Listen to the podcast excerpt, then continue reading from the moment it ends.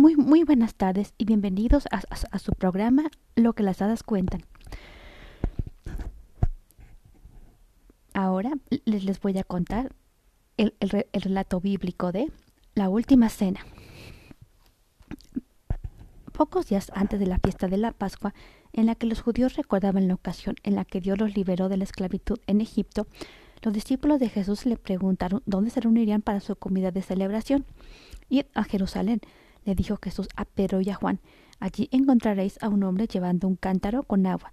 Seguirle hasta su casa y comeremos ahí en una habitación del piso de arriba. Los dos hombres fueron a Jerusalén y, encontraron la casa, prepararon la comida y esa noche Jesús y los otros diez discípulos subieron al piso de arriba. Antes de que empezara la cena, Jesús tomó una toalla y un cuenco con agua, se arrodilló ante cada uno de los discípulos, les lavó los pies y los secó con una toalla, igual que un criado. Cuando hubo terminado, dijo, debéis estar preparados para serviros mutuamente, del mismo modo que os he servido yo. Después Jesús volvió a sentarse a la mesa. Los discípulos le miraron en silencio. Se daban cuenta de que pasaba algo malo. La, expresión de Jesús era muy triste, porque sabía que no iba a estar con ellos mucho tiempo, sino que moriría pronto. Finalmente dijo, uno de nosotros me, traicionará. Los discípulos quedaron horrorizados. Se miraron todos los unos a los otros, preguntándose quién podría ser. Entonces uno de ellos que estaba sentado junto a Jesús preguntó Señor, ¿quién de nosotros es? Es a quien le entrego este trozo de pan, contestó Jesús. Tomó un trozo de pan, lo mojó en un plato y se lo entregó a Judas Iscariote. Haz lo que tengas que hacer, dijo. Judas Iscariote se levantó de la mesa y salió rápidamente de la habitación, escabulléndose en la noche. Entonces Jesús tomó un trozo de pan y rezó una plegaria a Dios, lo partió en trozos y se los dio a, los discípulos. Comed este pan que es mi cuerpo y recordarme, dijo. Después levantó una copa, una copa de vino, dijo una oración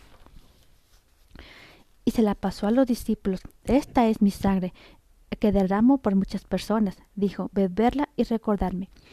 Cuando acabaron de cenar, Jesús y los discípulos cantaron un himno y después salieron a las calles obscuras. Caminaron hasta un jardín de olivos llamado Gestemani. De camino Jesús dijo a sus discípulos que pronto se escaparían y le abandonarían. Preferiría morir antes de hacerlo, exclamó Pedro. Te digo que antes de, que el gallo cante mañana al amanecer, jurarás tres veces que no me conoces, le dijo Jesús en voz baja. En Gestemani pidió a algunos discípulos que se quedaran cerca de las puertas mientras él oraba. Caminó hasta un sitio tranquilo con Pedro, Santiago y Juan y después siguió solo. Quería rezar para tener el valor de enfrentarse a los terribles momentos que se avecinaban. Cuando regresó junto a Pedro, Santiago y Juan, Jesús descubrió que estaban profundamente dormidos. ¿No sois capaces de permanecer despiertos durante tan solo una hora? preguntó. Por favor, montad guardia mientras rezo, dijo. Y se alejó. Después de decir sus oraciones, Jesús regresó junto a, los tres discípulos y una vez más estaban dormidos. La tercera vez que Jesús despertó a los discípulos, escucharon gritos y vieron antorchas ardiendo en la oscuridad. Eran los principales sacerdotes y los guardias del templo. Judas Iscariote los, los, estaba conduciendo hasta el lugar donde podían encontrar y arrestar a Jesús. Judas se acercó a Jesús y le besó en la mejilla. Este es el hombre que buscáis, le dijo a los guardias. Cuando estos se aproximaron, Pedro desenvainó la espada e intentó defender a Jesús. Le cortó la oreja a uno de los criados del sumo sacerdote. Baja la espada, dijo Jesús. Jesús le dijo a Pedro, baja la espada. Jesús le dijo a Pedro y tocó la oreja del hombre y volvió a estar entera. Los discípulos estaban muy asustados. Se escaparon como Jesús dijo que lo harían.